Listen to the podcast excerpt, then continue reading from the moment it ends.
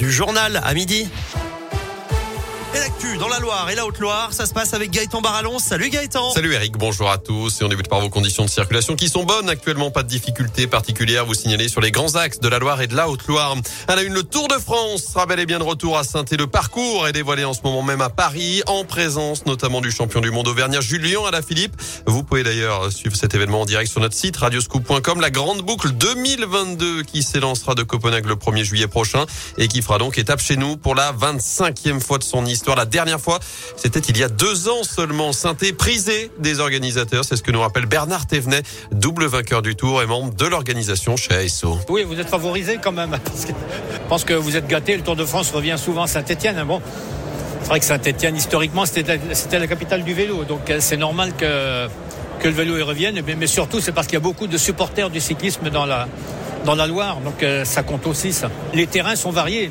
Donc euh, si on veut, on peut faire une étape relativement facile ou alors au contraire une étape euh, corsée avec euh, peut-être pas des grands cols autour de Saint-Etienne, mais beaucoup de petites montées proches les unes des autres. Et au total, 17 communes du Gier et de Londaine seront traversées l'été prochain pour le détail des étapes. Rendez-vous dans quelques minutes avec le parcours officiel. Vous retrouverez d'ailleurs la carte complète et les réactions sur notre site et sur la page Facebook Radio Scoop Loire-Haute-Loire. loire haute loire dans l'actu également, J-1 avant la fête du livre. La 35e édition s'ouvre demain à 9h dans le centre-ville de saint 250 auteurs attendus chez nous pendant trois jours jusqu'à dimanche.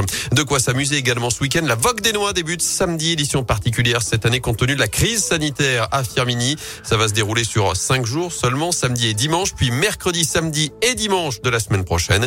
200 manèges seront tout de même proposés pour l'occasion. Et puis côté Haute-Loire, c'est la Vogue du Puy qui débute place du Breuil ce week-end.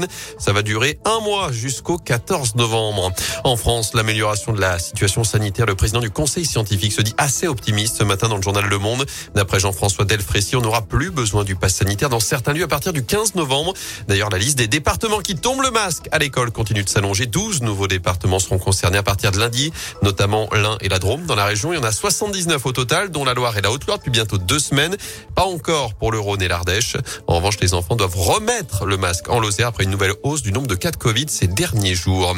Des city-stades, des skateparks, des dojos, des terrains de basket ou encore de paddle. Emmanuel Macron annonce aujourd'hui la construction de 5000 équipements sportifs en France. Un plan de 250 millions d'euros pour encourager la pratique sportive en vue des JO de 2024. Les JO mis à l'honneur hier à Andrézieux avec près de 500 collégiens qui ont pu assister à cette journée, cette tournée des drapeaux en présence notamment d'un médaillé olympique, Elodie euh, Clouvel. Le chef de l'État qui va également chausser les crampons ce soir au cours d'un match il débutera la rencontre au milieu de terrain face à des soignants de l'hôpital de Poissy avec d'anciens verts comme Jean-Michel Larquet et Dominique Rocheteau.